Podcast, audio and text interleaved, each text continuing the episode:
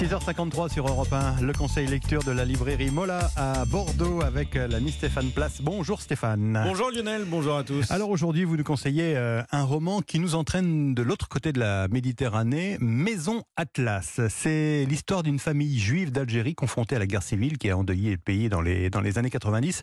Et on le doit, ce, ce roman, à une écrivaine américaine, Stéphane. Oui, ce récit commence par une rencontre dans le Bordeaux du début des années 90, une rencontre entre deux étudiants. Emily, comme l'écrivaine qui signe ce livre, est originaire du Minnesota. Elle a quitté les États-Unis pour rejoindre l'université bordelaise où elle remarque sur les bancs de l'amphi Daniel. Les deux jeunes gens filent le parfait amour jusqu'au jour où Daniel, issu d'une famille juive algérienne, décide de regagner son pays qui est alors déchiré par une guerre civile, l'annulation des élections, les massacres perpétrés par les terroristes du GIA. Ce sont les années de plomb qui vont durer dix ans. Daniel retourne à El Biar, le quartier de son enfance, que ne veulent pas quitter ses parents malgré les menaces, malgré les assassinats. Sixtine de Beaufort, libraire chez Mola.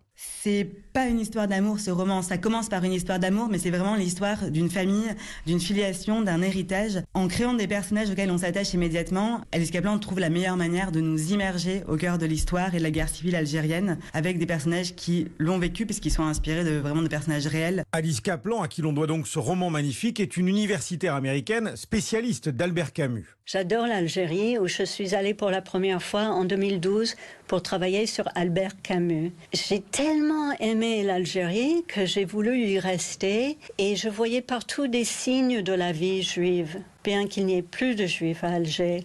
J'ai vu par exemple que la grande synagogue est devenue une mosquée et que les gens appellent toujours cette mosquée la mosquée des juifs. Je me disais, mais cette survivance de la judaïté en Algérie, c'est une très belle histoire. Il y a des choses qui peuvent se dire par la fiction, les émotions des personnages, les sensations physiques, les images. Je pense que le grand thème derrière ce roman, c'est le thème de la transmission il y a une expression dans la tradition juive, le dor va dor, qui veut dire de génération en génération. Et le drame de cette famille en Algérie, c'est que leur transmission est bloquée. Il ne reste plus rien de leur communauté. C'est l'histoire que je raconte dans Maison Atlas. Maison Atlas, c'est une fiction, une fiction puissante, bouleversante, qui est aussi une leçon d'histoire avec un H majuscule. Maison Atlas d'Alice Kaplan, paru aux éditions Le Bruit du Monde. Merci Stéphane, à tout à l'heure.